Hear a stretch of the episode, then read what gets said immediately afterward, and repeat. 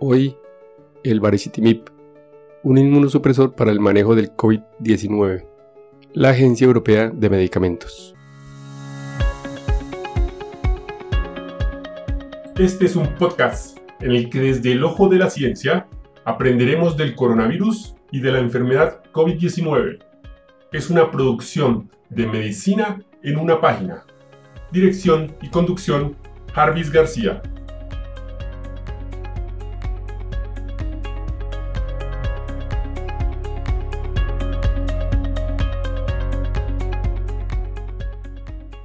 Para el 29 de abril de 2021, la Agencia Europea de Medicamentos publica en su página de Internet un informe donde muestra que ha comenzado a evaluar la aplicación para extender el uso de baricitinib con su marca comercial Olumiant para incluir este producto en el tratamiento del COVID-19 en pacientes hospitalizados a partir de los 10 años que requieran oxígeno suplementario.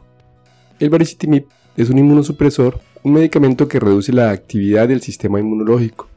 Actualmente está autorizado para su uso en adultos con artritis reumatoidea de moderada a grave o dermatitis atópica o eczema.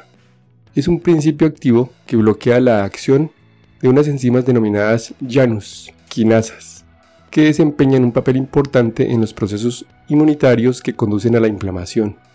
Se cree que esto también podría ayudar a reducir la inflamación y el daño tisular asociado con la infección grave por COVID-19.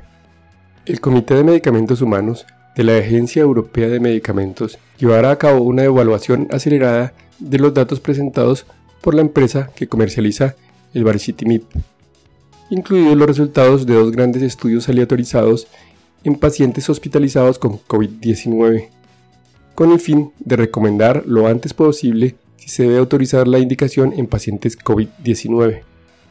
Este dictamen se enviará luego a la Comisión Europea, que emitirá una decisión final legalmente vinculante aplicable en todos los Estados miembros de la Unión Europea. El resultado de su evaluación se espera que llegue a una opinión en julio, a menos que se necesite información adicional. El baricitinib se autorizó por primera vez en la Unión Europea en febrero del 2017. Es un medicamento que se utiliza en adultos para tratar 1. Artritis reumatoide se puede utilizar solo en combinación con el fármaco modificador de la enfermedad, el metotrexato.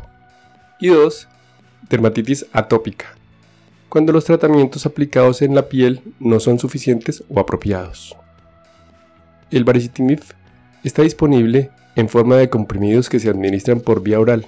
La dosis habitual es de 4 miligramos una vez al día, pero puede reducirse a 2 miligramos una vez al día, una vez que la enfermedad está controlada. También puede ser necesaria la reducción de sus dosis en pacientes con insuficiencia renal, en pacientes con mayor riesgo de infecciones, en mayores de 75 años y que estén tomando otros medicamentos. Y hasta aquí el episodio de hoy. No olviden pasar por la descripción donde dejo los links para mejor revisión del tema. Chao, chao. Recuerden, pensando en el coronavirus, al enemigo es mejor conocerlo para acabar, acabar, acabar, acabar.